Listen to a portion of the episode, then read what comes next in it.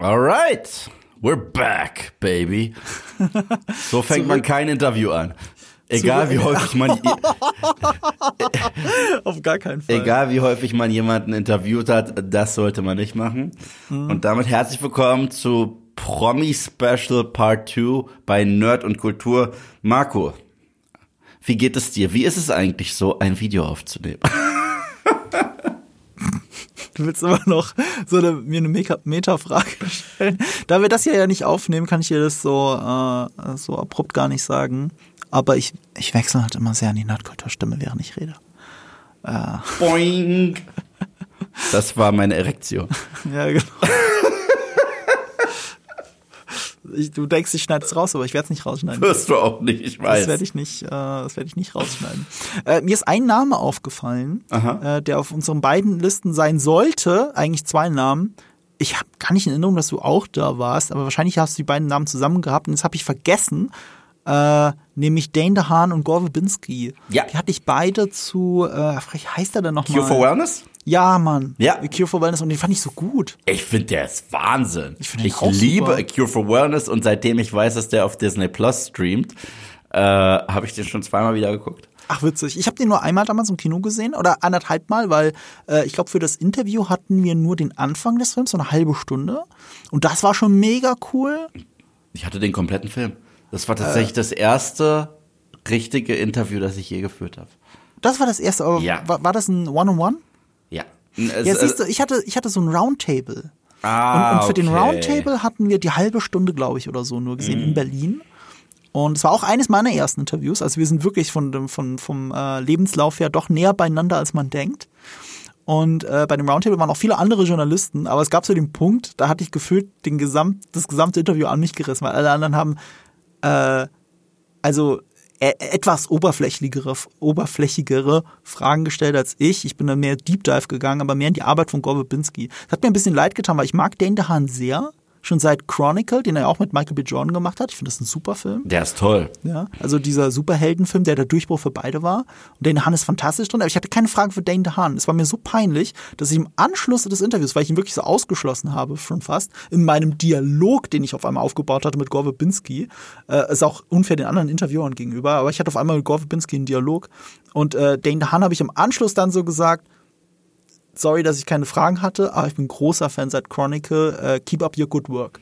Und äh, ich weiß bis heute nicht, wie sein typischer Dane DeHaan-Blick dazu zu werten war. War das jetzt so ein abwertender Blick? Das ist seinem Gesicht schwer zu sagen. So, ah, aha, okay. Äh, Als, als ob er es mir nicht glauben konnte oder ob er wirklich so überrascht war und geschmeichelt. Ich habe keine Ahnung, weil Dane DeHaan guckt wie Dane DeHaan. Bis heute weiß ich nicht, ob, ob der das, ob, in, ob, ob das nochmal die Situation gerettet hat, dass ich im Anschluss ihn äh, nochmal äh, Lob dagelassen, ehrliches Lob dagelassen habe. Ich fand ihn ja auch in Valerian ziemlich gut. also für, für mich hat es sich nicht, äh, äh, für mich war er nie das Problem, sagen wir es so. Ich sehe gerade, du hast einen Namen von meiner Liste gestri gestrichen, den ich noch nicht mal genannt habe, Ach den so, ich unbedingt nennen will. aber ich wollte noch was zu Gore Verbinski sagen, aber welchen habe ich dann versehentlich gestrichen? Hugh Jackman. Oh, das war, das war ein Versehen. Ich habe ihn vorhin markiert, weil ich dachte, wir reden gleich über Hugh Jackman. Ich wollte ihn nicht wegstreichen, tut mir leid. Ähm, aber über Hugh Jackman werden wir auch noch reden. Äh, ich weiß, dass es einer deines, deines schönsten, de, eines deiner schönsten Interviews war, aus Gründen. Das weiß ich jetzt schon. Aber wie war es denn bei dir mit Gore Verbinski und Dan Hahn? Äh, cool, weil, also erstens, es war das erste Interview. Ähm, also, ich hatte zwei Interviews in relativ einem kurzen Zeitraum. Ähm, einmal war es mit Gore Verbinski und Dane DeHaan, es war in Berlin. Also erstens, äh, ich wusste nichts über Cure for Wellness. Nichts. Und gerade bei Thrillern und Horrorfilmen liebe ich es auch, nichts vorher zu wissen. Also Ja. ma manchmal gucke ich mir da nicht mal Trailer an. Will ich nicht. Also klar, wenn es jetzt der neue Halloween-Film ist, da kenne ich ja das Franchise, da kann ich mir auch einen Trailer angucken. Aber bei wirklich obskuren Filmen finde ich schon fast geiler, gar nichts zu wissen.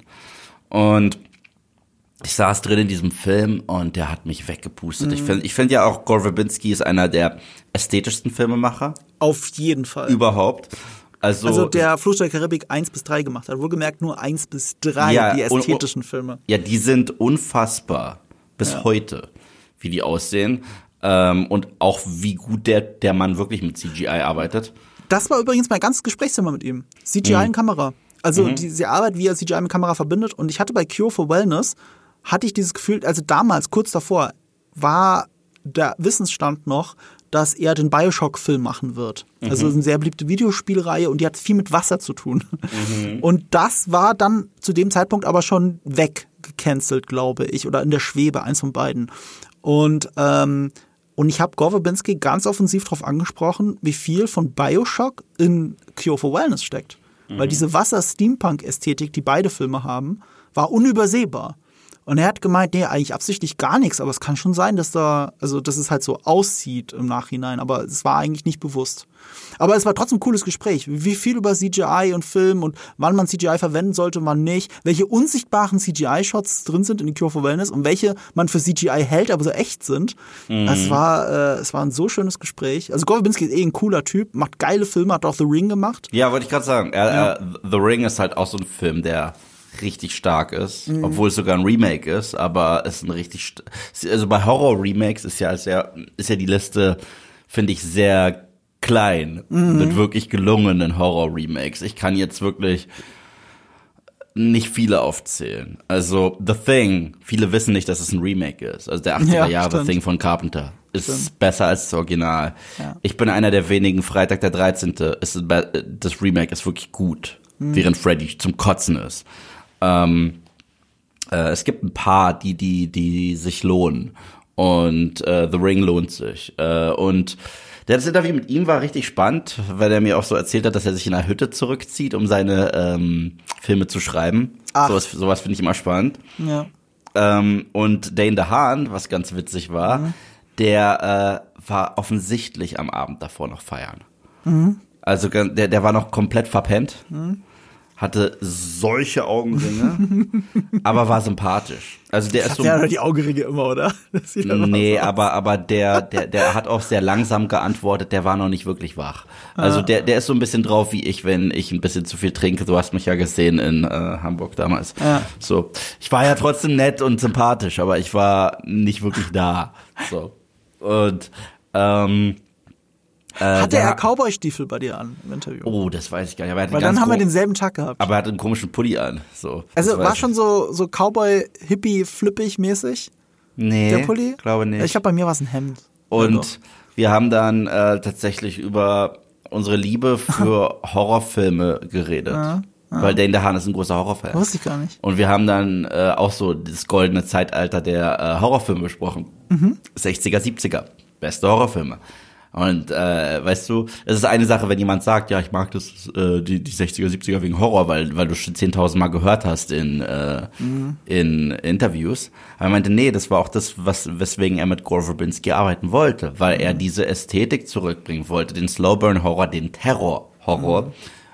Mhm. Entschuldigung.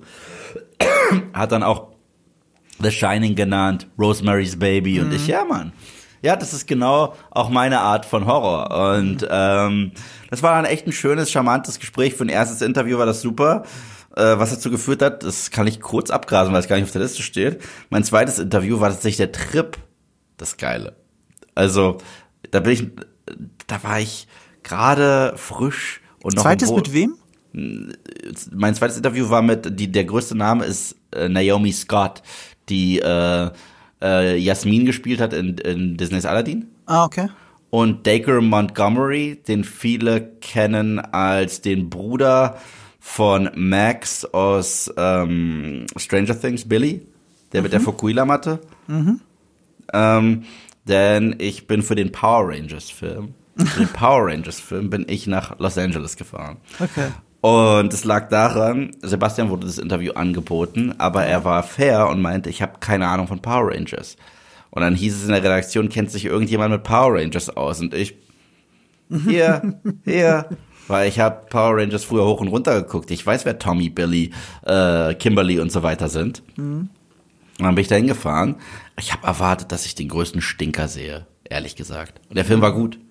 Also war jetzt kein Meisterwerk, aber der war überraschend gut. Das war so ein bisschen eher Breakfast Club meets mhm. Power Rangers, aber es hat Spaß gemacht.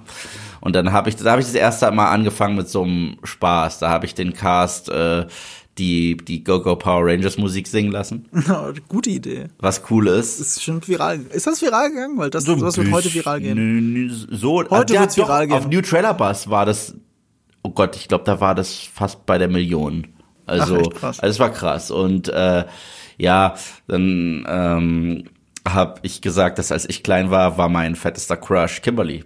Hier, Amy Jo Johnson, der äh, Pink Ranger. Mhm. Da habe ich gefragt, was war bei euch? Und die alle, Amy Jo Johnson. So. Und äh, das war total lustig. Die Naomi Scott war auch so lieb und so süß. Also, es war ein schönes Interview. Und ja, das, das, das, das, das, war, das war eine gute Zeit. Es war wirklich eine, es war halt crazy, weil ich war wirklich nur für 24 Stunden da. Und dafür war das echt eine mega Reise. Aber äh, ja, war, war eine Erfahrung wert. Das war halt mein erster richtiger Trip für ein Interview. Apropos crazy. Mhm. Also ich hatte auch ein leicht crazy Interview, es war aber auch sehr charmant mit Frula Borg. Oh ja, ich weiß, ich Also, weiß, ich warst weiß. so neidisch, als ich das Interview hatte. Ich hatte nicht James Gunn gekriegt, du hattest, äh, also es war zu The Suicide Squad, du hattest James Gunn äh, in der Pressekonferenz, war es aber, glaube ich. Ja, in dem ne? Roundtable, ja. In dem Roundtable. Und ich hatte stattdessen aber Frula Borg in One-on-One gekriegt. Mhm. Und das war halt, äh, es war natürlich während der Pandemie, das heißt, wir waren zugeschaltet nur. Und er war erstmal sehr froh, einen Deutschen zu hören, der mit ihm redet, weil Frula Borg kennt man eher so als äh, YouTube-Internetstar, Mhm. weil der unglaublich witzige und geile Musikvideos auch gemacht hat. Yeah. Also er ist, der ist wirklich funny as Dance fuck. with my Opa. Ja, Dance genau. with my Döner. Ich liebe, also es ist echt super, das ganze Zeug.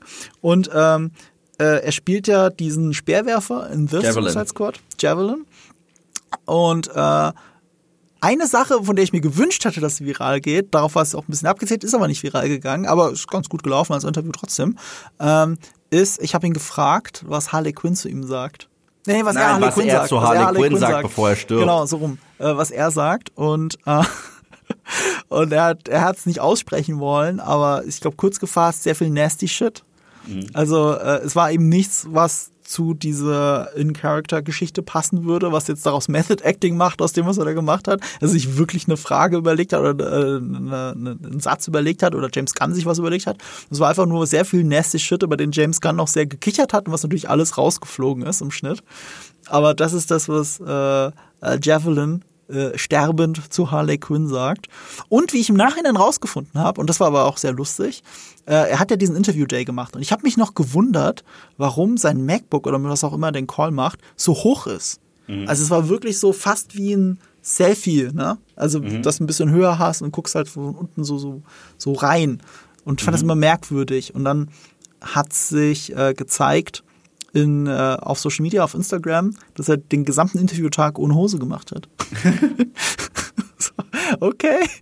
Dann hatten wir uns auch noch auf Instagram so geschrieben, ach so, deswegen war die Kamera so weit oben. Oder ich wusste, ich weiß nicht mehr, was ich geantwortet habe, aber er hat auch drauf geantwortet. Und äh, das war sehr charmant mit Flula Borg. Ähm, also Kudos an Flula, äh, Grüße gehen raus und ich hoffe, ihn noch öfter zu sehen in Hollywood-Filmen. Er ist auch sehr gut in äh, Pitch Perfect übrigens.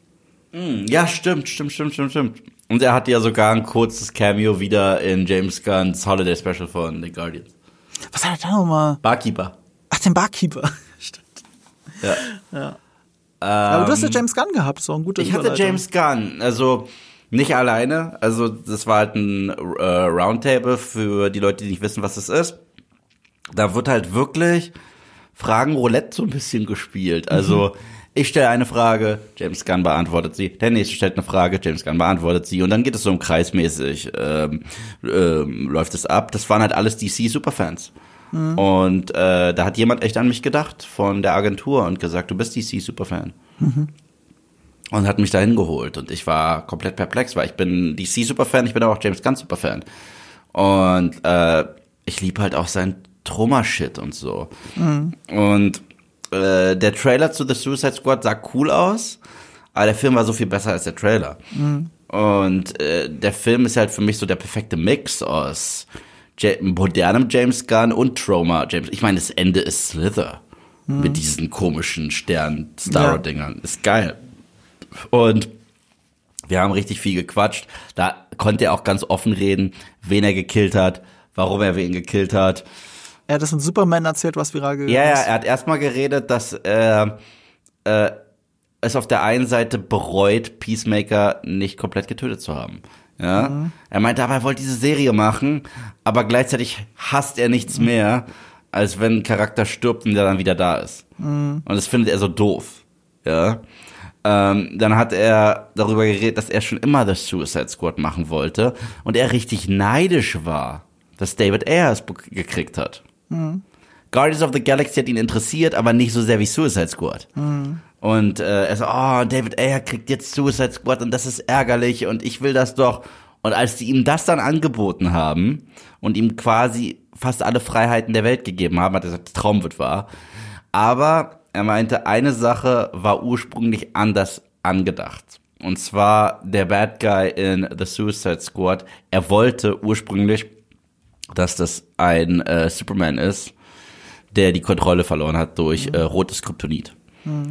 Und äh, ja, in seinem Kopf war das tatsächlich auch Cavill.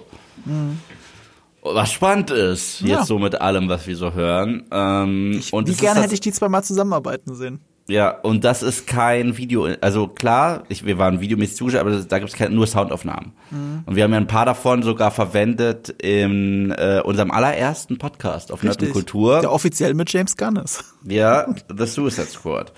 Es ist ja auch einer, ein so langer Podcast, weil wir über Guys on a Mission Flicks reden und was das überhaupt bedeutet und ja, das ist, äh, das, das war cool. Es war der Beginn einer wundervollen Zusammenarbeit mit dir auch. Also, ja, Danke. total schön. Wenigstens das ist dabei entstanden. Ja, und auch noch eine Freundschaft, musst du auch zugeben. Ja, ja, ich meine, äh, ich meine, es ist halt nicht entstanden, dass Henry Cavill und James Gunn tiefe Freunde wurden, das wollte ich damit sagen. Aber wir sind es dann wenigstens geworden.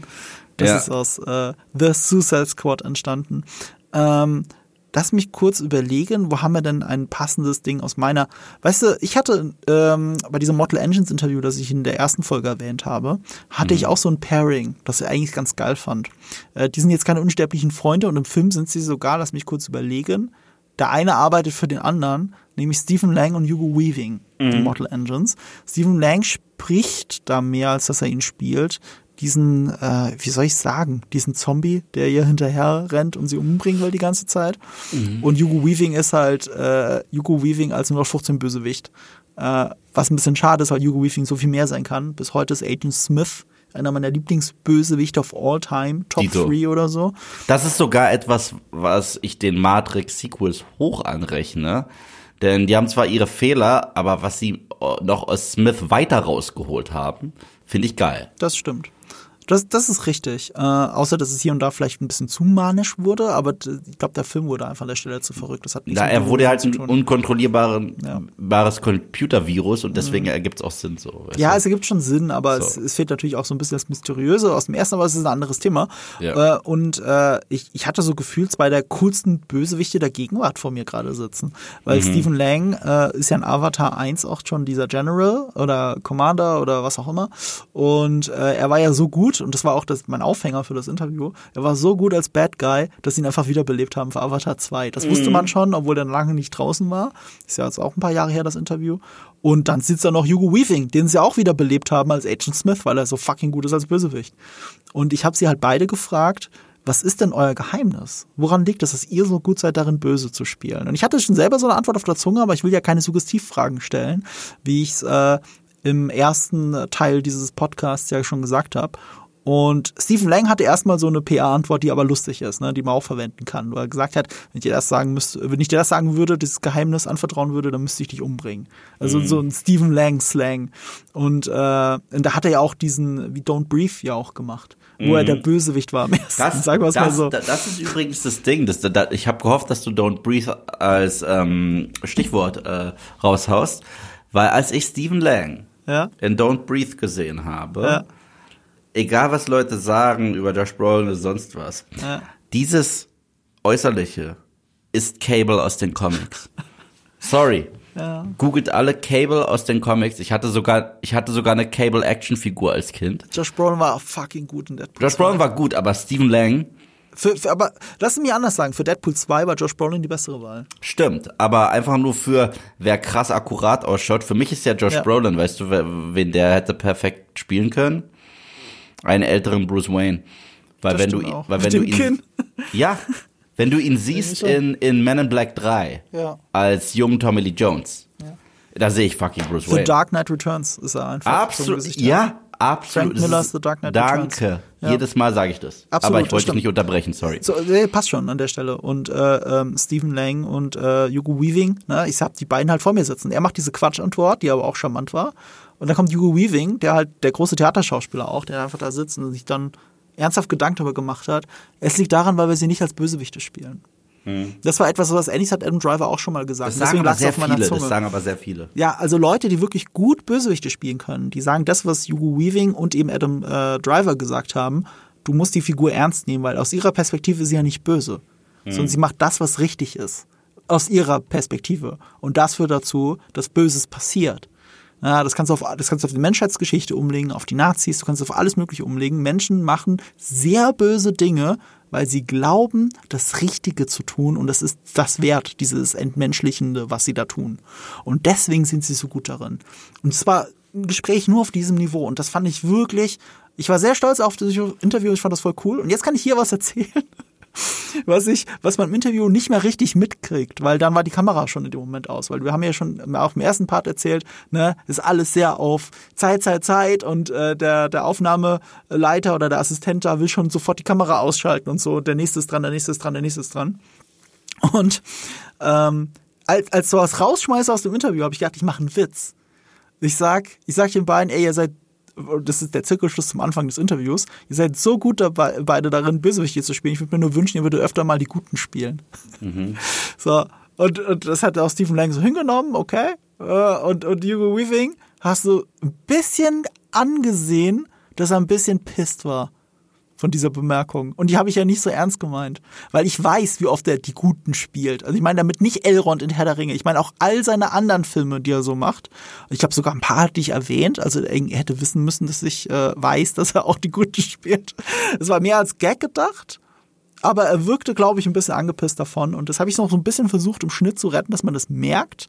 Aber ähm, also ich wollte es halt ehrlich im Interview drin haben, in diesem Video, aber ist nicht mehr ganz drin geblieben und bis heute weiß ich nicht, ob Hugo Weaving mich jetzt hasst oder nicht und wahrscheinlich erinnert es sich eh nicht mehr an mich. Nein, wird sich nicht mehr dran erinnern. Ich hatte ihn davor auch ein bisschen gepiesackt. Weißt, du, ich wollte was Virales aus ihm rauskitzeln.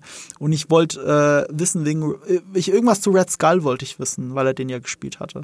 Und er hat das auch gleich abgecancelt mit, ey, über Marvel redet er nicht. Wir hatten da unterschiedliche, du hast sofort gemerkt, wie seine Miene verfinstert. Auf Marvel ist er nicht gut zu sprechen. Und kein Ja. Wunder, dass er nicht mehr Red Skull gespielt hat. Und das ist ein No-Go-Thema für ihn. Und da bin ich auch so, ich habe sofort wieder zurückgezogen. Ich habe da gar nicht weiter, bin ich drauf eingegangen. Und dann danach aber die Bemerkung von mir, die als Witz gemeint war. Und äh, ich glaube, ich habe jetzt Agent Smith als Feind. Aber es war ein cooles Interview. Es war an für sich ein cooles, inhaltlich war super. Weißt du eigentlich, wer Red Skull danach gespielt hat in Infinity Ja, War? ja, ja, ja, der aus äh, Walking Dead. Ja, ähm, Ross Marquand, den ich Ja, äh, genau. und der macht einfach Hugo Weaving Stimme so gut nach, weil er ist ein Stimmgenie. Ohne Witz, geh mal Ja, auf ey, äh, ey, viele Leute haben YouTube. gedacht, das ist Hugo Nein, Weaving am Anfang, du als musst- sie Infinity War gesehen haben. Du musst auf YouTube gehen, der Ja. Typ ist ja bekannt dafür, Stimmen zu imitieren. Ja, das wusste Und ich ihm nicht. Mhm. wurden Aufgaben gegeben, zum Beispiel ähm, Jack Nicholson soll Liam Neesons Rolle aus Taken spielen. Und Mhm. das macht er. Weißt du, er nimmt dann die Zitate, aber als andere großartig. Sein Christopher Walken ist auch legendär. Wie heißt er nochmal in Walking Dead? Nur, dass die Äh, Leute Gesicht Aaron. haben. Aaron, ja, genau. Aaron. Ähm, weißt du, ich war auch in einem Interview, wo ich sehr ehrfürchtig reingegangen bin, Ja? weil äh, mir alle gesagt haben, der ist schwierig. Oh, oh, oh, oh, oh, ist es ein Deutscher? Ist ein Österreicher. Ah, okay. Ah, nee, weißt du was? Fun Fact, der ist Deutscher. Wirklich? Hast du das gewusst? Nein. Alle, ich, ich, ich, ich, ich okay, ich muss jetzt lüften. Darf ich lüften? Darf ich Ja, lösen, lüfte. dazu lösen? Christoph Walz. Ja. Christoph Walz hat seit, seit seiner Geburt einen deutschen Pass. Okay, krass. Und er war sogar bis, ich glaube 2014, ich habe das extra recherchiert, deutscher Staatsbürger. Der war nie Österreicher, bis ihn dann, als das die Österreicher rausgefunden haben, haben sie ihm endlich einen Deut österreichischen Pass gegeben. Sein Vater war, glaube ich, Deutscher und deswegen hat er einen deutschen Pass. Aber Christoph Walz ist halt Christoph Walz. Er ist in Wien geboren. Er ist 100% Wiener, er redet Ja. auch nur so. Ja. Und er hat auch, er sagt es ja auch selber, ja, aber dann bin ich Österreicher. Es ist scheißegal, ob ich einen Pass Ja. habe oder nicht, aber ich bin Wiener. So, und, und natürlich hat er auch recht. Aber de facto ist er die ganze Zeit Deutscher gewesen, als er den Oscar gewonnen hat und alles. Krass. Äh, ja, also ich habe viel gehört, ähm, auch am, am, am Tag, die mal, äh, da waren sind andere rausgegangen und meinten, oh, der ist aber unhöflich. Und ich wirklich, oh Gott.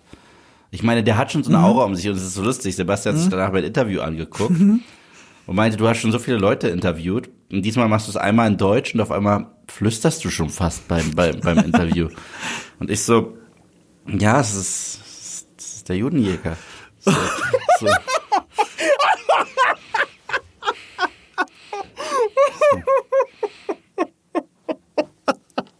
Nein, aber ich hatte nicht Angst, dass er mich jagt, um Gottes Willen. Nein, aber ich hatte Angst, weil ein paar Leute gesagt haben, ähm, der ist unhöflich, aber die haben, also ich finde, man sieht häufig einem Celebrity an, wie man mit dem reden muss, okay?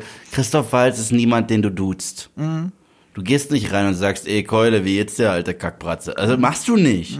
Nicht bei Christoph Walz, um Gottes Willen. Und er hat ja so eine bedächtige Art zu reden. Ich hätte jetzt Absolut. behauptet, du hast das unterbewusst gespiegelt, weil du kannst ja nicht laut reden, so wie du gerade gesagt hast, Kackbratze, wenn er selber so bedächtig redet. Nee, er kam rein, bei uns war das ganz anders. Okay. Ich saß nämlich schon drin im Interviewraum. Ach, scheiße. Und, und dann kam er rein und hat sich direkt entschuldigt für die Verspätung. Oh. Und gesagt, wo bleiben meine Manieren? Österreicher. Und- wieder, wieder. Und dann war alles geritzt und da habe ich gesagt, ich muss Ihnen was sagen. Äh, nicht nur finde ich äh, Ihre Arbeit phänomenal, meine Mutter ist ein unfassbarer Fan von Ihnen und das stimmt auch. Und äh, sie hat gesagt, sollte ich Sie jemals treffen, soll ich Ihnen das ausrichten. Und dann hat er gesagt, schönen Gruß an die Mutter. Also, also, also, er, also, er war echt lieb. Und dann hatten wir ein sehr sachliches Gespräch, weil mit dem kannst du jetzt auch nicht zwingend Spiele spielen. Ja. Es sei denn, der ist bei Jimmy Fallon und kommt selber mit irgendwas, aber das kannst du nicht machen. Aber es war ein nettes Gespräch, es war zu Alita Battle Angel. Aber der ist halt auch, was ich, was ich ihm, äh, was ich an ihm mag, ist, der ist, das ist auch nicht gespielt, der ist echt. Wenn der was nicht mag, sagt er dir, ich mag das nicht. Und das, ist, das ist eigentlich etwas, was ich an Menschen sehr mag, dieses Authentische. Also er sagt zum Beispiel, äh, er hat die Mangas, äh, habe ich gesagt, ob, sie, ob er sich mal mit den Mangas vertraut gemacht hat. Und dann meint er, vertraut gemacht ist eine gute Art und Weise, das zu beschreiben. Äh, ich hatte nie Interesse an Mangas, hab's bis heute nicht. So und äh, und sagt, aber natürlich habe ich mir das mal angeschaut, um ungefähr zu wissen, wie das so auszusehen hat. Aber pff, Mangas sind, äh, das ist kein Interesse von mir. So und ähm, aber aber ich mag das, ich mag das ganz gerne und letztendlich war das ein ganz gutes, schönes Gespräch. Es lief auch nicht schlecht auf MP. Und ja, der ist halt so wortgewandt und du hast das Gefühl, alles, was der von sich gibt, sind Monologe, die filmreif sind, selbst wenn der privat redet. Also du könntest, der könnte mir jetzt irgendwie den IKEA-Katalog vorlesen und ich, ich würde eine Kamera drauf halten und äh, das veröffentlichen. Also ist ein unfassbar interessanter Mann, ähm, ist ein sehr kulturell versierter Mann. Und äh, ich, ich mag das total gerne. Ist halt noch so ein richtig klassischer Typ. Was ich ihm nicht gesagt habe, ist, dass das nicht das erste Mal war, dass wir uns gesehen haben. Ach so, sondern? Ich bin mal mit einem Kumpel über den Kudamm gefahren und Ja. ich saß am Steuer. Ja. Und Christoph Walz geht über die Straße direkt Ja. vor uns. Ja. Und natürlich haben wir ihn angehupt und gesagt, hey Christoph! Ist das echt? Doch. Ja, geil, Das wenn du das erzählt er- hättest und er gesagt hätte, ah, sie waren das. Ey, aber Fairness halber, da hat er, hat er sich wirklich umgedreht und, und äh, zurückgewinkt, Mhm. was ich sehr nett fand. Da hatte er noch, ähm, Zurückgewunken, wenn ich einmal auch nein, darf. nein, Nein, nein, nein, echt nein. jetzt? Du darfst beides mittlerweile sagen. Oh, Ja. ich, ich hasse Rechtschreibreformen, die nur dafür da sind, um Sachen dümmer zu machen. Äh, nein, weißt du, dass ein Deutschlehrer von mir mal gesagt hat, Was? äh, natürlich kann man sagen, ich habe gewinkt. Man sagt ja auch, äh, ich habe geblinkt und nicht geblunken. Aber das ist ja Boom. kein Argument. So funktioniert Sprache nicht. Ja, okay, war auch kein guter Lehrer. So. aber, aber, aber ich wollte es ja nur gesagt haben. Ähm, nee, äh, du kannst. Und in der deutschen Synchro will ich nur mal sagen, in der deutschen Synchro zu Brügge sehen und sterben, sagen sie auch gewinkt. Echt? Will ich nur sagen. Aber wer ja. sagt's? Da sagt es Colin Farrells Charakter. Ja, aber Colin Farrells Charakter wird auch als sehr eindimensional beschrieben. Nee, eindimensional einfältig, das ist ein Unterschied. Nee, auch er ist eindimensional. Auch er ist sehr kom- eindimensional. Ach so, nee, stimmt, du hast recht. Nee, du hast recht. Einfältig passt viel besser. Eindimensional ist falsch. Sorry. Eindimensional würde bedeuten, ihm Ja, ja, ja, nee, nee. fehle es an Tiefe. Nee, nee, du hast absolut recht. Bam, ich hab dich Jetzt doch hast noch weggedisst in Deutsch. Shit. Boom, Und das und vor allem so. mit was Inhaltlichem und nicht mit so einem Grammar-Nazi-Scheiß. Ja. Ah, das tut weh. So. Tut mir leid, Äh, oder? okay, wenn ich über anderen coolen äh, Deutschstämmigen bin, dann äh, würde ich doch Daniel Bernhard mal reinschmeißen. Der Deutsch-Schweizer, Oh, ja. also eigentlich Schweizer, aber ich hatte deutsche Wurzeln, wenn ich nur noch richtig in Erinnerung habe. Und das war auch eines dieser Interviews. Das war so cool, weil ähm, ich habe damals eine Promo-Video gemacht für Nobody, da Mhm. er überraschend gut war, aber noch am Anfang der Pandemie, deswegen ein bisschen untergegangen ist, aber mit ich behaupte auch bis heute mit der besten Actionsequenz des Jahres. Ich glaube, es war 2020. Die im Bus, ne? Die im Bus. Hm. So, und die im Bus, die war halt mit äh, hier Better Call Saul, ähm, Bob Odenkirk. Bob Odenkirk. Und der hat die ein halbes Jahr lang trainiert mit Daniel Bernhardt. Also nicht am Stück, sondern äh, sie haben sie choreografiert und immer alle paar Monate oder Wochen haben sie getroffen, haben das mit den anderen Stuntmen geübt. Nur für diesen Film, für diese eine Szene. Und es hat sich so ausgezahlt, weil es die beste Action-Szene des Jahres, finde ich. Und äh, Daniel Bernhardt, den kennt ihr alle. Weil der in so vielen Filmen mitspielt. Der ist auch in jedem John Wick-Film dabei, aber mit Gesicht halt nur im ersten sehr prominent. Ähm, äh, da spielt er den, den, auch den, der für die Russenmafia arbeitet und John Wick über diese Balustrade im Club wirft. Ja, und Also der eine Typ, der mit ihm mithalten kann. Und im vierten Teil ist er der mit diesem Dragonfire, oder wie das heißt. Ja, und, ja mit dieser Dragonfire-Munition für die Shotgun. Und Genre-Fans dürften ihn kennen aus der phänomenalen Mortal Kombat live Ich wusste, dass du das sagst. Da spielt er nämlich Zero. Was für ein, also da dachte ich ja so häufig, dass das ein Porno ist. Das glaubst du gar nicht. Ich so, aber wann, wann, wann, wann bumsen Das war eine die jetzt? Fernsehserie, ne? Bei, ja, bei den Kostümen. Ich so, Sehr wann, wann bumsen die denn jetzt? Ja, er hat aber auch äh, in einem der vielen Kickboxer-Spin-Offs hat er quasi für Van Damme übernommen. Ja, er spielt, du, er hat auch in Van Damme Film mitgespielt. Du, er hat so viel, er, du, er spielt auch den, den prominentesten Agent in Matrix Reloaded. Stimmt, Wo, in, äh, wo, gleich wo, am wo Anfang. Neo, ja, wo Neo sagt Upgrades. Und, wow. Still human, sagt er doch, oder? Äh, Still ja, only human. ja, aber He's dann still, also der andere sagt, he's still und er Ja. endet den Satz mit only human. ja, aber, dann aber, er aber, aber dann äh, schnappt sich doch, ähm, blockt Neo seinen Move und sagt, Ja. hm, Upgrades. Ja, genau. Genau, Ja, ja, das ist die. Reihenfolge der Ereignisse. Und äh, deswegen, Dani Bernhardt äh, auch generell so Stunt-Arbeit unglaublich stark. Ihr kennt ihn auch alle von Logan, weil er viele der Sachen gedoubelt hat, die ähm, Hugh Jackman gemacht hat. Vor allem er hat sie vorchoreografiert und Hugh, und Hugh Jackman hat ihn quasi nachahmen müssen, so wie Dani Bernhardt das gemacht hat. Und als äh, als kleine Hommage an ihn und seine Arbeit stirbt er in dem Film zweimal.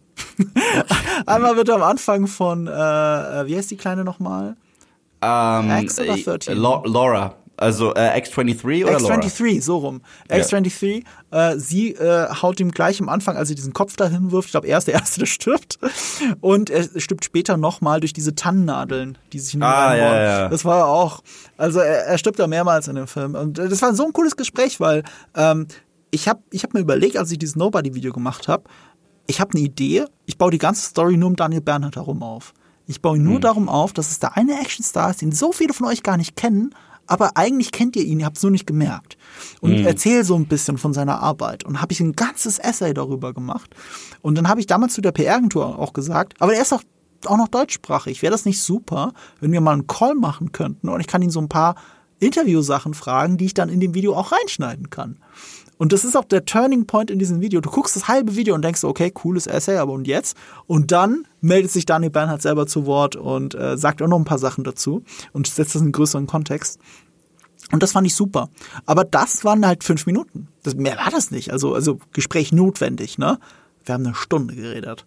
Wir hatten diesen Call, wir haben eine Stunde lang geredet. Das war damals gerade, war es die EM oder war es die WM, wo die Schweizer Mannschaft so unglaublich gut gespielt hat. Und, äh, und da haben wir auch nur über Fußball geredet. Äh, wir haben auch ein paar private Sachen geredet. Wir haben über Filmprojekte geredet, die er gerade macht, über die ich gar nicht reden durfte zu dem Zeitpunkt. also das war, er hat so ein paar Sachen geteasert. Das war unglaublich. Es war so ein cooles Gespräch. Weißt du, in, einer- in einer anderen Welt, wenn es da unseren Podcast schon gegeben hätte, wäre das einfach eine Sonderfolge geworden. Das wäre einfach eine Sonderfolge gewesen. ein Gespräch mit Daniel Bernhardt, eine Stunde. Ich glaube, das ist etwas, wo ich irgendwann mal hin will, dass wir einen coolen Star wie eben Voll Daniel Bernhardt gerne. einfach da haben und eine Stunde mit ihm reden. Ähm, dann würde ich mal weitermachen mit, ähm, also wahrscheinlich dem sympathischsten Schauspieler, den ich je getroffen habe. Oh, jetzt bin ich gespannt, wen du meinst. Ich gucke mal auf die Liste. Also, da sehe ich einige, aber okay, das wäre jetzt, hm, wen meinst du?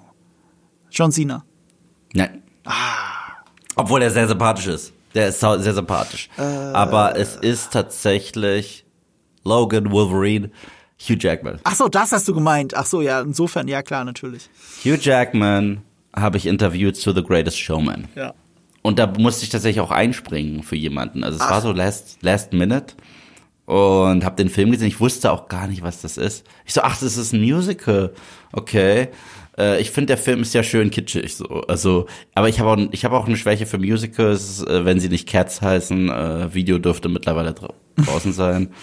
Ähm, und äh, ich habe ihm gesagt, was für ein Fan seiner Arbeit ich bin. Und dass er mich in diesem Jahr zu Tränen gerührt hat mit Logan. Und habe ihn auch gefragt, es gab Gerüchte zu The Greatest Showman, dass er angeblich Zac Efron aus dem brennenden Gebäude äh, gezogen hat. Da musste er lachen. Er meinte, äh, ja, das Gebäude hat gebrannt. Äh, eventuell sind wir ein bisschen zu weit gegangen. Äh, aber nein, das stimmt nicht. Also ich war da schon ganz weit weg und da waren irgendwelche Feuerwehrleute da. Aber cool, dass Leute das von mir glauben. So und äh, also er war so charmant und dann ist halt die eine Sache passiert, die mir noch nie passiert ist in einem Interview. Und das war eigentlich nach dem Interview, weil du weißt ja, wie es ist. Du gehst in diese Hospitality Suite, da legst du deine Sachen ab, dann machst du das Interview, gehst raus. Man gibt dir die Karte entweder gleich oder bringt sie dir nach. Also die Speicherkarte. Genau, die Speicherkarte. Und dann haust du ab. Das ist es. Und äh, ich hatte das Interview, Karte in der Hand, geht zurück zur Hospitality Suite.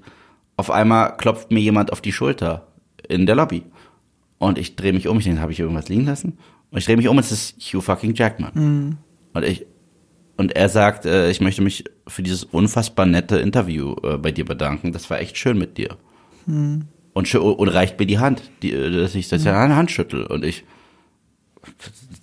gern geschehen. ne? So, also äh, das, das, das war wirklich krass. Das ist also eine derartige Klasse. Unfassbar. Und der hat es auch ernst gemeint. Der hatte eine gute Zeit mit mir. Wir haben ein bisschen gescherzt. Lustige ist, wenn du das Interview jetzt anschaust, ist eine Sache nicht gut gealtert. Okay. Und zwar, ich frag ihn, ähm, dass äh, es ja jetzt so ausschaut nach Logan, das war so zwei Jahre nach Logan oder so, äh, oder ein Jahr, ich weiß nicht mehr, ein oder zwei Jahre nach Logan habe ich, nee, es war, es war im Jahr von Logan, stimmt, aber da, da, hat, da wurde gerade announced, dass die X-Men ins MCU kommen, ja. Und da habe ich gesagt, äh, du hast ja immer gesagt, dass du Wolverine doch noch mal spielen würdest, wenn er im MCU wäre und eventuell gegen den Incredible Hulk antritt, weil ich meine, Wolverine und Hulk sind Gegner äh, im, im Marvel-Kosmos, die hauen sich gegenseitig auf die Fresse andauernd. Ähm, und jetzt ist das ja möglich. Wärst du dabei? Und dann hat er gesagt, ach, es ist so schön und äh, ihn freut es auch, dass Leute das so sehen werden, aber für ihn ist dieses Schiff, äh, der Zug abgefahren.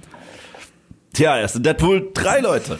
Also, äh, das ist, äh, das ist nicht gut gealtert, aber es ist lustig. Aber es war ehrlich zu dem Zeitpunkt. Also Es war glaub, ehrlich, er zum- wollte er, er, hat nicht, gelogen, aber dann hat man ihm ganz viel Geld gegeben. äh, Geld, Überredungskunst. Er muss auch, glaube ich, wirklich Bock haben. Und es gibt einen Ausweg. Äh, man munkelt ja, das ist einfach nicht der Logan. Ist er auch nicht. Dadurch er, passt's. wird, er, wird er auch nicht sein. Ge- Genau. Genauso wie Charles Xavier war ja auch der aus den Genau. Cartoons und nicht der aus den Filmen.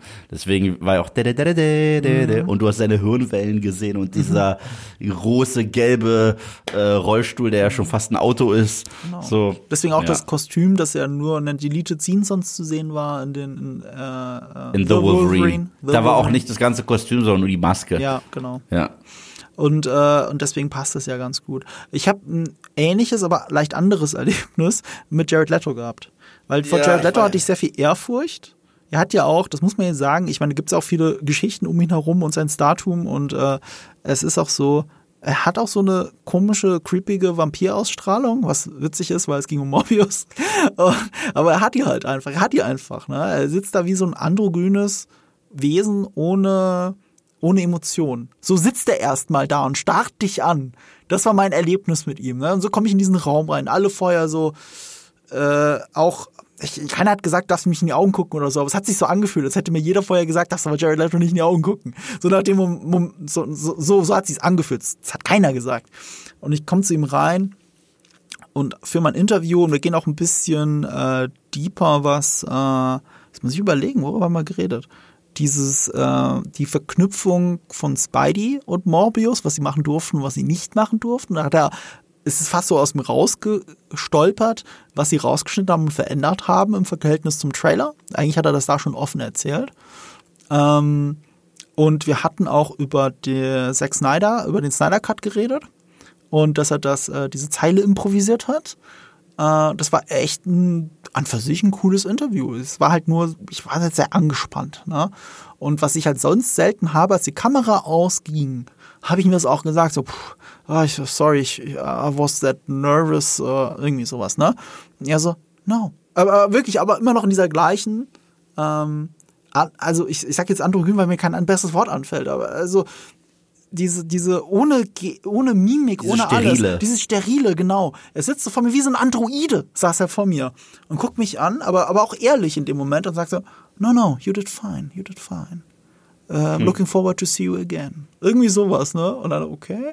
dann bin ich wieder raus. Sonst hätte ich mit einem Guru geredet. Ich kann es ich kann's nicht anders beschreiben. Äh, einerseits distanziert, andererseits auch etwas einladend. Ne? Nochmal irgendwann miteinander zu sprechen und so weiter. Und das fand ich, also es war anders als bei Hugh Jackman. Aber es fühlte sich in der Konsequenz ja so ähnlich an. So nach dem Motto, oh, ja, hatte ich ja doch ein gutes Interview gemacht und äh, da bedankt sich jemand extra und äh, ey, cool, cool, einfach cool. So, überraschend dafür, dass ich so angespannt war. Wie ging es dir denn da mit Sam Raimi? Weil Sam Raimi ja dein großes Regievorbild ist. Also nicht äh, Regievorbild, sondern der, der große Regisseur, den du halt über alles vergötterst, was seine Filme angeht. Sam Raimi ähm, hätte ich mir eigentlich zum Schluss aufgespart, weil. Oh, Entschuldigung, ist, äh, oh nein, das wollte weil, ich nicht. Ähm, ich dachte, das ist ein guter. Sam, Sam Raimi ist äh, das, ist das beste Interview meiner Karriere. Dann nehmen wir das doch auch für einen Rausschmeißer. Ja. Zieh mal was also, anderes vor. Äh, ein anderer Regisseur, den du ganz großartig findest, J.J. Abrams? J.J. Abrams. Äh, ich habe J.J. Abrams ähm, interviewt äh, im Zusammenhang mit einer Bad Robot Produktion, und zwar Overlord, den ich ganz cool fand. Welcher war denn Overlord noch? Mal? Overlord ist cool. Overlord ist ein äh, Exploitation, Guys on a Mission. Mit den Nazi-Zombies? Ja, ja. Ja. Der ist cool. Okay. Der ist, der ist richtig cool. Ich wusste gar nicht, dass es ein Bad Robot-Film ist. Ich hatte keine der Ahnung. Ist cool, der ist richtig cool. Also den empfehle ich jedem. Das ist auch ein das ist Film. ähnlich wie bei Cloverfield, das ein kleiner Regisseur ist und eigentlich mit wenig genau. Budget, aber sieht trotzdem 100 Millionen Dollar teuer aus. Der, der ist super. Mhm. Also, der macht richtig Spaß. Der erinnert wirklich an diese Grindhouse-Ära, mhm. die auch Tarantino zurückbringen mhm. wollte. Und ich bin auch ziemlich sicher, dass Tarantino den Film feiert ohne Ende. Mhm. Weil ein bisschen in Glorious Bastards steckt sogar drin. Mhm. Äh, auch, auch mit so einer langen Dialogsequenz. Also, der ist richtig toll, mhm. der Film. Und ich sollte einfach nur Community-Fragen stellen. Und das war, ehrlich gesagt, die unangenehmste Reise, die ich je hatte. Weil? Wohin? Weil es ging nach London. Aha aber es ging so, erstens so fucking früh. Mhm. Es war unfassbar. Das Flugzeug, wir hatten solche Turbulenzen, ich habe krasse Flugangst. Mhm. Äh, selbst ich war zu groß für den Sitz und mir hat der Rücken scheiße wehgetan. Okay. Und, und ich habe ja auch nicht in London übernachtet. Mhm. Also ich kam an, musste direkt zum Interview rasen. Mhm. Weißt du, wenn du aus dem Flugzeug kommst, willst du eigentlich erst, erst mal duschen. Mhm. Ich musste direkt zum Interview, mhm. hatte das Interview hatte ich noch Zeit, genau, um eine Pizza essen zu gehen und dann musste ich wieder zurück zum Flughafen. Ja. Also, das ist so, als wenn ich dich jetzt treffe auf eine Mittagspause ja. und dafür extra nach München fahre. So. Und ähm, aber er war mega nett, also JJ, ich weiß, es, es gibt viele Sachen, die man so ähm, in letzter Zeit von äh, seiner Filmografie nicht so mag. Mhm. Ich war aber immer ein Fan seiner früheren Arbeit. Mhm. Ich mochte ja ihn am meisten, wenn er sowas macht wie Alias, wenn er an mhm. Lost beteiligt ist. Fringe finde ich toll. Ich liebe seinen Star Trek, Mann. Ich mag seinen ersten Star Trek auch sehr gerne. Ich mag seine beiden Star Trek Filme gerne. Ich auch. Ähm, ich mag, äh, ich mochte ja sehr gerne The Force Awakens, bis ich gesehen habe, wo die Reise hingeht. Ähm, so ähnlich geht's mir ja sogar auch. Und äh, hier nicht vergessen, äh, Mission Impossible 3 ist toll, finde ich wirklich. Mission Impossible 3 finde ich toll. Ich finde äh, Cloverfield Äh, Gerade 10 Cloverfield Lane finde ich mega. Ja, aber gut, das hat er alles mal produziert. Das hat er produziert. Und äh, ja, die wollten halt tatsächlich, das ist spannend, dass das ausgerechnet von Abrams kommt. Aber da siehst du auch manchmal, wo sein Herz tatsächlich ist und was der Druck ist. Weißt du? Und zwar, er wollte sich weiter entfernen von großen Brandnamen, um wieder was, äh, mehr Kreativität äh, und Genrefilme zu machen. Das hat er dir gesagt im Interview. Hat er gesagt, ja. Und im gleichen Jahr kam Rise of Skywalker raus. Weißt du? Und das, und das Witzige ist, da hat er auch noch gesagt, ich so, kannst du mir irgendwas sagen? Er so, kommt raus im Dezember, ich hoffe, ihr guckt. Das war alles, was er gesagt hat. Das war alles, was er gesagt hat. So, und ähm, ja, äh, ich hatte halt mega viel Spaß durch den Film und da hat er auch über ein paar seiner Lieblingsfilme aller Zeiten geredet. Oh, die da wären? Ja, von Vertigo bis äh, North by Northwest. Ähm, Lawrence- Interview? Hä? Wie lang war das Interview? Sieben Minuten? Ah, schon länger. So, ich habe Äh, unterbrochen. North by Northwest, also der unsichtbare Dritte in Deutsch. Lawrence of Arabia, Mhm. äh, also wirklich die ganzen Klassiker. Ähm, war, war, war, war ein co cooles Interview. Ich finde ja Lawrence of Arabia fürchterlich überbewertet, muss ich sagen. Ich finde halt schon Ich- geile ich- Bilder und Stimmung, ey, wirklich. Ich Wirklich. finde- und dieser Matchcard mit dem, mit dem, ich werde, der, mit dem ich Streichholz. werde, ich hatte, ich hatte nicht ein graues Haar, bevor ich den Film geguckt habe. Also ich finde schon, dass man merkt, dass es Dune nicht gäbe ohne den. Also Ja, sorry. aber es- also das ist schon ein. Natürlich ist er lang, aber das soll, das ist hier die Wüste. Ich weiß, Das aber soll es sich ist auch so lang- anfühlen. Aber es ist langatmig, das ist der Unterschied. So, naja, auf jeden Fall, ich, ich finde es einer der über, es gibt ein paar Filme der Klassiker, die ich überwertet finde. Lawrence of Arabia, ich weiß, dass es ein Wunder ist, wird auch beschrieben, dass sie das da alles so konnten und on, äh, on location und deswegen habe ich davor auch Respekt. Aber der ist hart. Und der englische Patient. Der englische Patient. Dieser Film endet nicht. Dieser Film endet nicht. Er fühlt sich an wie fünf Jahre. So. Also das war auch der bei so Abrams lang. auf der Liste oder nicht? Nein, nein, nein. Achso, also nicht der englische Patient, aber Lawrence of Arabia. ja, ja, genau. Also ja, da hatte ich echt eine gute Zeit mit ihm. Und äh, ja, äh, wie, ich glaube, wir nähern uns ja eh allmählich dem Ende. Deswegen kann ich noch einen Double tatsächlich Ja, reindrücken, rein. wenn du willst. Und zwar, ich habe beide, ich habe beide Captain Marvels interviewt. Und zwar äh, Zachary Levi, Shazam. Ach so. Und Brie Larson, Captain Marvel. Meter, Meter. Du musst natürlich Leuten erklären. Ja, äh, Shazam hieß ursprünglich Captain Marvel, der Charakter. Ja. Und äh, ähm, beide Interviews waren ganz cool. Äh, ich mochte halt Captain Marvel den Film überhaupt nicht, aber das Interview mit Brie Larson habe ich ähnlich aufgezogen wie das mit ähm, Black Panther. Ich habe ihren, ich habe ihr Zitate gegeben von ähm, äh, von MCU-Charakteren und sie musste erraten ähm, wer was gesagt hat. Und da war sie aber auch echt niedlich. Also zum Beispiel, als ich, ich, ich habe ein, ein Tony Stark-Zitat gesagt, irgendwie, irgendwie wo, er, wo er Peter den Ratschlag gibt, so, tu nichts, was ich nicht tun würde, aber tu auch nichts, was ich tun würde. Da gibt's so eine Grauzone mittendrin und da äh, operatest du drin. Und sie hat sich da gemeldet. Sie hat den Finger hoch, weil, weil sie die Antwort schon hatte. Und äh, das, das, das war echt niedlich. Äh, Und Zachary Levi, das war saugeil. Der, der ist so toll. Und äh, da habe ich ihm alte äh, DC-Intro-Songs vorgesungen, aber ohne Text. Ja. Und er musste erraten, was es ist. Okay. Und das war witzig. DC Comic, äh, also Animation? Alles, dies, nein, nein, nein, DC, DC äh, Serien, DC Filme. Okay. Ich habe auch gemacht. Ba, ba, ba, ba, Ja, okay. ba. Und er hat seine Antwort hat er dann gesungen, indem er weitergemacht hat, weißt du? Und auch bei Superman ich so ba, ba, ba, ba, ba, ba, ba, ba. Und er meinte It's Superman by Richard Donner. Weißt du? Äh, Also das, das, das, das war ziemlich cool. War das auf der CCXP? Nein, das ist ja das Lustige, da hast du ihn interviewt. Äh, Nee, hab auf ich der nicht. Bühne. Ach nee, aber er war da bei uns ja auf der war Bühne, da. ne? Aber da bin ich ihm begegnet. Habe ich dir das Genau. erzählt? Ja, hast du mir erzählt.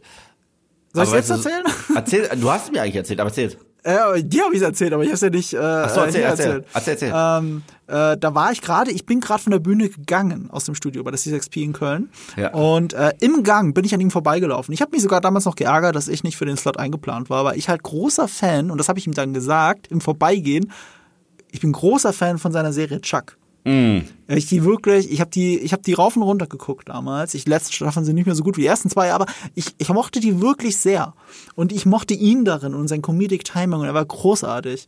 Und das habe ich ihm gesagt und du hast wirklich gemerkt, er war so froh, das mal zu hören, dass auch jemand in Deutschland über Chuck sagt, was ja wirklich eher in Amerika bekannt ist. Und das war äh, ein kleiner Fanboy-Moment von mir und äh, ich kann nur im Vorbeigehen sagen, dass er privat ein sehr cooler Dude ist. Absolut. Und das war ja, die CCXP war, glaube ich, ein paar Wochen, nachdem ich das Shazam-Interview hatte. Ja. Mhm. Und ich hatte nichts mit ihm zu tun, weil ich mhm. habe ja dann nur Matzen gedreht und so. Mhm. Und ich bin da durch die Halle gelaufen und der ist einfach mir vorbeigelaufen, als er gerade auf dem Weg zur Bühne war. Ja. Und da ist er kurz an mir ste äh, neben mir stehen geblieben und hat gesagt, habe ich vor ein paar Wochen mit dir gesungen? und da habe ich gesagt, ja, du erinnerst dich, wie geil ist das denn? Ja. Also, das, das, das, war, das war cool. Ich habe tatsächlich nur noch zwei Interviews, über die ich reden möchte. Ach so, echt? Von deiner großen Liste? Ja, weil sonst wird das auch zu lang. Ich kann auch ein paar zusammenfassen, damit es nicht zu lang wird. Also ich habe zwei, ja, die, die, ich wirklich noch erwähnen möchte. Äh, äh, darf ich aber noch ganz kurz was dazu sagen zur CCXP, Definitiv. weil wir es gerade hatten. Benedict Wong. Ja. Hatte ich ein ähnliches Erlebnis auf der CCXP. Äh, Benedict Wong kennt ihr alle, weil er Wong ist. Äh, weil er Wong ist. Wong in Doctor Strange, da heißt er auch Wong praktischerweise, aber passend zu den Comics. Da ist er auch einer der besten Comic Reliefs. Und Benedict Wong, den hatten wir da und mit dem hatte ich ein ganz normales, langes Interview auf der CCXP. Und ähm, was ich, was ich cool fand, er hat erzählt, dass, äh, jetzt muss ich kurz überlegen, ja, Blade Runner sein absoluter Lieblingsfilm ist. Und er hat ja in, in Prometheus mitgespielt. Mhm. Und ich war derjenige, der mir gesagt hat, dir ist schon klar, dass es inoffiziell dasselbe Universum ist. Das ist inoffiziell, weil die Filme mehr oder weniger zusammengehören, aber sie dürfen nicht zusammengehören, deswegen gehören sie nicht offiziell zusammen. Aber diese Welten sollten so als Easter Eggs zusammengehören. Da gibt es Beispiele, die Jahrzehnte zurückgehen, warum das so ist. Und dadurch hat er quasi in seinem Lieblingsfilm im selben Universum wenigstens mal mitgespielt. Und das war so auch mindblowing äh, äh, Neuigkeit für ihn. Und ich erinnere mich, äh, äh das war dieses CCXP-Erlebnis war eben einen Tag später. Es gab so eine Art Kantine für die Aussteller, für die, für die Bühne, für die Schauspieler, die mhm. dort aufgetreten sind. Und dieser großen Kantine, sag ich mal, improvisierte Kantine, saß ich irgendwo und hab gerade gegessen und er war am anderen Ende des Raumes und hat mich gesehen. Er so, hey, hey, Marco! Und hat mir so rübergewunken. Ich so, hey,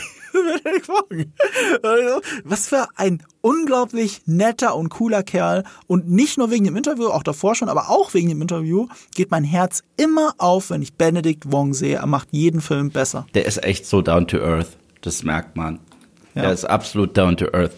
Und wer auch down to earth sind, ist, die hatte ich äh, die hatte ich äh, am gleichen Tag, mhm. ja, die hatte ich für den gleichen Film.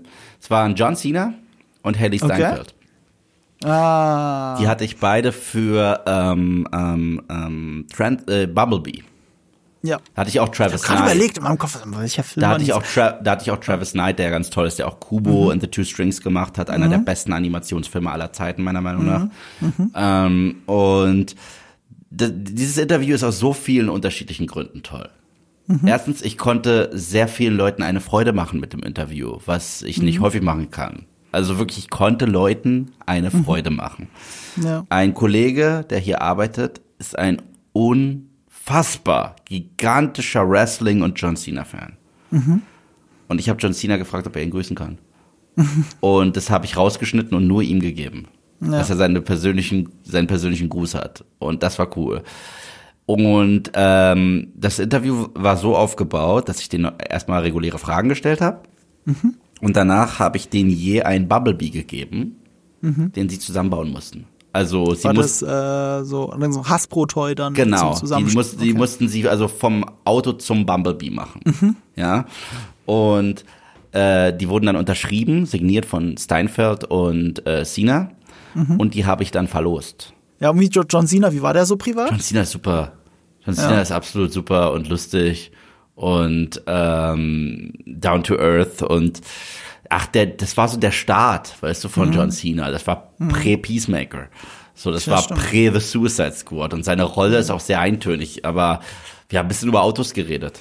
Aber er hatte zu dem Zeitpunkt schon Trainwreck gespielt. Und in Trainwreck äh, von Judd Apatow ist John Cena die witzigste Person im gesamten Film Der ist unglaublich. Hast du gesehen? Hm, ist das der Amy Schumer-Film? Ja. Ja, ja, ich bin. Aber John Cena ist auch super. ja, ja, er ist super. Also, Ja. du Und drehst die Augen bei Amy Schumer, aber ich finde beide zusammen sind wirklich gut in dem Film. Ich mag Judd Apatow-Komödien, uneingeschränkt. ich habe äh, da Haley Steinfeld äh, kennengelernt. Ja, da musst du weiche Knie gehabt haben, weil das hast du ja, du machst ja im Podcast kein Geheimnis draus. das war wundervoll. Also ich habe mich dort in sie ver verguckt, also dort vor Ort. Ach so, dort erst? Ja. Ich dachte schon vorher. Nein. Ich bin da reingekommen und äh, ich habe mich nur kurz vorgestellt, da liefen die Kameras noch nicht. Mhm. Hat sie gefragt, wo kommst du denn her? und ich, wieso? Und dann, du hörst dich nicht Deutsch an. Mhm. Aber ich gesagt, doch bin ich. Und äh, doch, doch, bitte. dann haben wir, haben wir geredet, dann waren danach die Kameras aus und wir haben einfach weitergeredet. Ja. Und wir haben ähnlichen äh, Background, kulturell. Ja. Und wir sind so gut ins Gespräch gekommen, ey, ich sag's dir, ich, ich, ich habe mich so verguckt, ich so, boah. So, was machst du heute Abend? noch? Nein, aber, aber äh, ja, also es war ganz toll und sie war, sie war zuckersüß, lieb ohne Ende, äh, ganz toll und deswegen folge ich auch so ihrer Karriere so gut. Ich find's auch toll, dass sie sogar im MCU so eine richtig liebe Zuckersüße äh, spielt ähm, mit mit mit Kate Bishop in Hawkeye, die von all den neuen Figuren so gut für mich funktioniert hat, wie kein, also es gibt ja diese Ersatz- oder Sidekick-Figuren, die es jetzt gibt, und die meisten davon sind kacke. Aber sie war wirklich toll in Hawkeye. Ich finde halt, und das finde ich schon seit dem Coen-Brüder-Film True Grit, Da ist sie super. sie hat halt dieses Badassige, hast du ihr schon als Kind abgenommen. Und das finde ich halt so krass. aber gleichzeitig auch verletzlich. Also sie ist so, sie, sie ist so, Klar. ähm, sie, sie, sie spielt halt nie eintönig. Das ist das Besondere. Ja, und sie kann absolut. auch quirky gut und sie hat gutes Comedic Timing. Oh ja, gerade als äh, gerade diese Dialoge, äh, Mhm. wo sie diese die unglaublich witty sind und es sind sehr solche Dialoge sind sehr schwer Kindern abzukaufen. Ja. Wirklich sehr schwer. Und du hast es ihr aber bei jedem Dialog in True Grit geglaubt, Ja. dass Ja. die das sagt. Also das ist, wie gesagt, äh, das, das war ein ganz tolles Interview Mhm. mit den beiden. Äh, richtig cool und ich mochte den Film auch echt gerne. Und das ist krass, weil ich mochte ja die meisten Transformers-Filme überhaupt nicht. Mhm. Finde ich zum Kotzen. Aber ich fand äh, Bumblebee richtig schön. Ich hatte mal äh, so ein Doppelinterview mit zwei Menschen, die mir viel bedeuten, weil ihre Filme mir viel bedeuten, äh, nämlich äh, Peter Jackson und jetzt muss ich kurz überleben, es war Philippa Bones, es war nicht Fran Walsh. Fran Walsh ist seine Ehefrau und Philippa Bones ist eine andere Co-Autorin aus Herr der Ringe. Ähm, und die zwei, äh, weil sie auch Mortal Engines produziert haben, habe ich in L.A. getroffen. Und äh, ich bin schon beim Reinkommen. Beim Reinkommen habe ich schon gesehen, oh, Peter Jackson muss wahrscheinlich gerade die hundertste Herr der Ringe Schachtel unterschreiben. Hat er gerade gemacht. Und er hat dabei nicht den freudigsten Blick gehabt. Also habe ich auch zur Begrüßung als Icebreaker, als die Kameras noch nicht liefen, nicht Herr der Ringe erwähnt. Das ist wirklich so, nee, darüber redest du jetzt nicht. Und wir haben über Mortal Engines geredet, über seinen Hang dazu, Regisseure zu fördern, weil das hat er auch bei Neil Blomkamp schon gemacht, der mal Halo hätte für Peter Jackson machen sollen, der District 9 dann stattdessen gemacht hat. Und, ähm, und so ähnlich war, die Konstellation war ähnlich von Mortal Engines. Das sind so Sachen, über die wir geredet haben. Es war ein okayes Interview mit einem, mit einem äh, Makel. Äh, mir ist es nicht aufgefallen, weil ich so nervös war, weil ich sitze gerade Peter Jackson gegenüber. Ich finde, das ist die Schuld des Aufnahmeleiters, dass er nicht mal kurz unterbrochen hat, weil Peter Jackson ist ja auch berühmt für den Jojo-Effekt. So als lebendes Beispiel dafür. Und er war gerade wieder in so einer Zunehmphase, behaupte ich jetzt mal, ohne ihm zu nahe zu treten. Und ich muss das erwähnen, weil man sieht es in der Kamera sein Bauch guckt halt die ganze Zeit raus, weil er das Hemd so angespannt hat. Und das ist ja so etwas, was mir super leicht passiert, auch ein Grund, warum ich so wenig Hemden trage. Und, äh, und ich hätte mir gewünscht, mir hätte der Aufnahmeleiter kurz gesagt, äh, sorry, wir müssen ganz kurz irgendwie anders hinsetzen oder so, dann geht das schon. Ne? Hat aber niemand gemacht. Und wenn du jetzt mal ein Interview mit Peter Jackson anschaust, dann siehst du einfach fünf Minuten lang, wie die Plauze halt ein bisschen raushaut, äh, rausschaut, wie bei mir auch. Und das ist, das ist echt ein bisschen scheiße ihm gegenüber. Und äh, aber it is what it is. Vielleicht ist ihm auch scheißegal. Ähm, ich habe äh, so als Abschlussfrage hatte ich ihm noch äh, nach Tim und Struppi gefragt. Weil damals war ja noch Plan, nachdem er den ersten Tim und Struppi-Film, also den An- äh, 3D-Animationsfilm mit Spielberg zusammen produziert hat, äh, und Spielberg Regie geführt hat, dass bei dem zweiten er dran ist. Ja, dass die Rollen führen. vertauscht sind, genau. Ja, und äh, ich habe mal gefragt, wie es da aussieht, weil ich wünsche mir das. Wir hatten ja neulich das Gespräch äh, bei unserem Indiana Jones äh, äh, Nachbesprechung von allen Filmen, wie geil eigentlich Tim und Struppi ist. Was für ein toller Film das Voll. ist. Und wie spät ich den erst gesehen habe, letztes Jahr das erste Mal. Ja, der Indiana, ich sag ja immer noch, der Indiana Jones 4, der uns versprochen wurde. Und äh, er wollte nicht drüber reden, also er hat gesagt, er kann nichts dazu sagen. Es gibt ein Projekt, über das er gerade nichts sagen kann. Turns out im Nachhinein, es waren die Beatles, über das er geredet hat, was er aber nicht sagen durfte. Das hat er ja in seinem Keller geschnitten. Ähm, also wirklich im Keller, glaube ich, von seinem Haus oder so mit einem Editor. Und äh, dann später mit AI hochkorrigiert, dass es geil aussieht oder irgendwie sowas. Aber ja, ähm, das war das Projekt damals. Und als die Kamera aus war, als die Kamera aus war, äh, ich, ich, hab, ich lasse ja nie irgendwas unterschreiben oder so. Und ich habe doch nur das eine Mal damit Mark Hamill mal ein Foto gemacht oder sowas. Und das war nicht mal meine Idee, sondern es wollten halt alle anderen im Raum. Also habe ich das gemacht. Aber ich bin dann zu ihm und zu Philippa Bones hingegangen und habe gesagt, ich mache einen YouTube-Kanal, ähm, der einen großen Fokus auf Star Wars hat. Und, äh, und das ist mein Lebensinhalt eigentlich. Aber selbst Star Wars schaue ich nicht jedes Jahr. Ich schaue jedes Jahr Herr der Ringe. Und danke dafür. Und, und dann war Philippa Bones war so richtig gerührt. Und das war so der Moment, als die Kamera schon aus war, wo auch Peter Jackson ein bisschen aufgetaut ist. Und wirklich so, oh, Dankeschön. Also wirklich so ein ganz ehrlich, ehrliches, tiefes Danke kam. Vor allem, wo er davor noch so ein bisschen ablocken musste. Er wollte natürlich auch nicht drüber reden, was Amazon, ob sie überhaupt mit ihm geredet haben wegen Ring in der Macht. Er hat da noch zum hundertsten Mal in einem Interview gesagt, ich bin bereit, ihr müsst mir nur das Drehbuch schicken. Ne? Also solche Sachen hat er noch beantworten müssen für mich und wegen Tim und Struppi und so. Und er wirkte ein bisschen angespannt, nicht nur wegen dem Hemd. Und dann habe ich ihm das gesagt. Und es war so ein schöner, kleiner, ehrlicher Moment zwischen uns dreien, den ich gerne in mein Herz schließe. Wahnsinn. Das ist mir mehr wert als jedes Autogramm. Ja, du, das Wirklich. glaube ich dir, das glaube ich dir. Das ist, das ist so viel mehr wert, was die zwei für mein Leben gemacht haben. Absolut. Für unser Leben Ja. mit Herr der Ringe. Und das bringt mich jetzt zu meinem letzten Interview. Das ist ja das Ding, ne? Ich finde, das wäre ein toller Rausschmeißer für unser gesamtes Ding. Äh, ich würde das gerne als letztes nehmen. Okay. Dann schiebe ich noch eine Sache rein, Okay. die noch ein bisschen in die Peter Jackson-Richtung geht. Was ich auch noch liebe, ist Autoren zu interviewen. Und da muss ich jetzt ein paar zusammenfassen. Michael Waldron habe ich gesprochen, der für äh, Rick and Morty ein großer Schreiber war, gerade was die vierte Staffel angeht. Beinahe Headwriter geworden wäre ab der fünften Staffel, aber dann von Marvel, von Kevin Feige abgeworben wurde. Der hat auch Loki geschrieben und äh, soll noch einen neuen Star Wars-Film schreiben. War Drehbuchdoktor bei Doctor Strange 2, aber auch nur der Drehbuchdoktor, nicht der Hauptautor von allem, was wir da gesehen haben. So, Michael Waldron hatte ich, ich hatte auch mit Chuck Ferniak gesprochen, der äh, Fight Club geschrieben hat. Stimmt, stimmt. Und Auf noch- C6P. auf der CCXP. Also Fight Club, das, den Roman, Ja. nicht den Film, aber darauf basiert alles. Chuck Ferniak und ähm, Tommy Krabweis. Hm. Äh, der ja neulich in der Folge, wo du nicht da warst, auch mal wirklich dieses einstündige Interview dann gemacht hat. Und äh, es gibt so ein Ding, das sich bei mir durchzieht bei allen äh, Autoren, die ich interviewe. Ich frage sie immer, wie sie mit Schreibblockaden umgehen. Weil das so etwas ist, was mich wirklich hart penetriert. Ich hasse es, vom leeren Blatt zu sitzen. Ich habe es ja auch vorhin schon offscreen gesagt. Äh, äh, ich muss heute auch. Äh, äh, hier, Tarantino hat das neulich so schön gesagt in einem Podcast. Ähm, ein, ein Drehbuch zu schreiben oder für mich einen Text zu schreiben, ist halt jedes Mal wie, als wenn du vom Berg stehst und den jetzt besteigen sollst.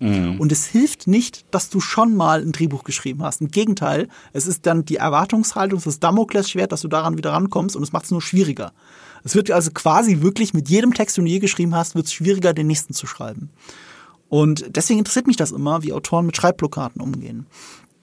Und äh, Chuck Ferniak, die, äh, dem habe ich die Frage gestellt, der hat eine interessante Antwort gestellt. Ähm, ah nee, warte, die bringe ich als letztes.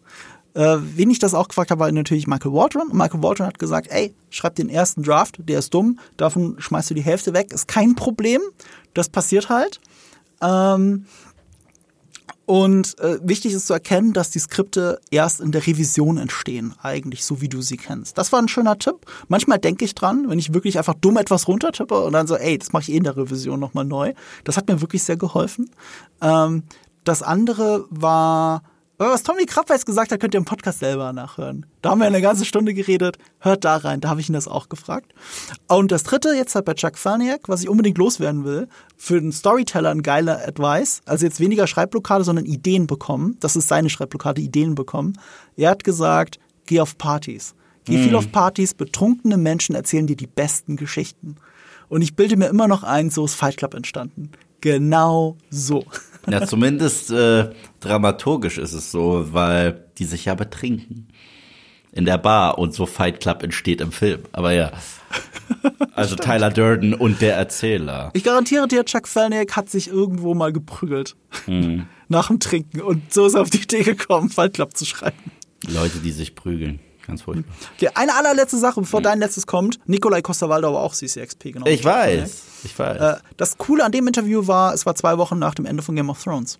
Aber du hast ihm noch ein bisschen angemerkt, er hat noch keinen Bock drüber zu reden. ja, ja. Ja, äh, äh, Da hast du also- ein bisschen Mut gemacht und gesagt, dass du es mochtest. War trotzdem ein cooles Interview. Ich, ich mochte es sehr. Das findet ihr auch beim Googlen. Es war ein langes Interview, wir hatten viel Zeit.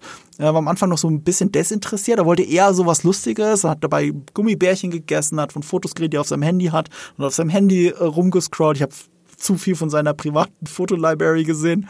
Ähm, aber äh, eine Sache, die mir dabei im Gedächtnis geblieben ist, dass er gesagt hat, natürlich haben sie auch WhatsApp-Gruppen. All die Schauspieler haben äh, aus Game of Thrones haben zusammen eine WhatsApp-Gruppe. Und die haben sich auch so, so, so Sorgen gemacht, oh Gott, wie kommt das jetzt an oder ist das jetzt gut oder nicht? Und er hat gesagt, in Antwort, don't worry. You will be good. Don't worry. Und das ist etwas, was mir manchmal nochmal so durchs Gehirn geht, wenn es darum geht, ob wie, schlecht äh, die achte Staffel ist oder nicht. Wir hatten das ja auch schon lang genug diskutiert, aber irgendwie hat auch Nikolai Costa-Waldau recht, wenn er sagt, don't worry. Ja, ich worry trotzdem. Also, ich worry nicht mehr für The House of the Dragon. Das ist jetzt ganz toll. ähm, Noch. ja, noch, noch. Ähm, ja, dann würde ich jetzt tatsächlich abschließen mit äh, eventuell dem besten Moment meiner gesamten Karriere. Oh. Also ich kann es nicht anders sagen. Ähm, wir haben eine Anfrage bekommen, die bewusst in der Redaktion und vom Team, äh, die, die das angefragt haben, mich haben wollten, weil meine Videos lassen ganz klar durchsickern, dass ich ein gigantischer Fan von Sam Raimi bin. Und letztes Jahr war es soweit. Und ich kann dir nicht sagen, äh, das Ding sollten wir sogar aufziehen. Eve Superfan trifft Sam Raimi. Und das war keines dieser doofen Junkets, wo du nur ein paar Minuten Zeit hast.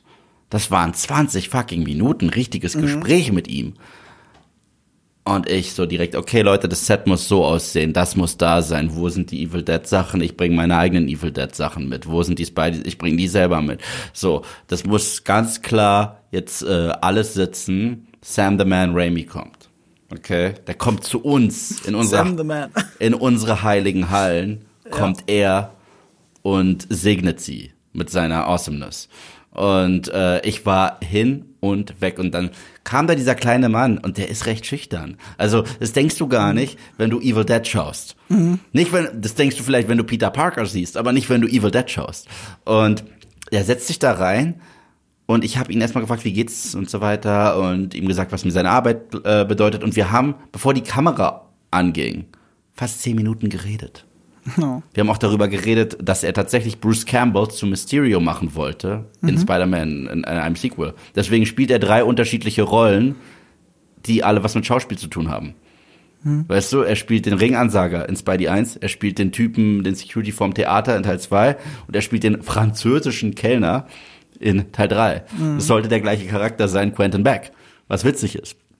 Und leider habe ich das nicht äh, äh, äh, in Camera. Aber das Gespräch, ich habe mit ihm ein tatsächliches Gespräch geführt, ganz lange. Alles war Thema und noch Community-Fragen mit reingehauen.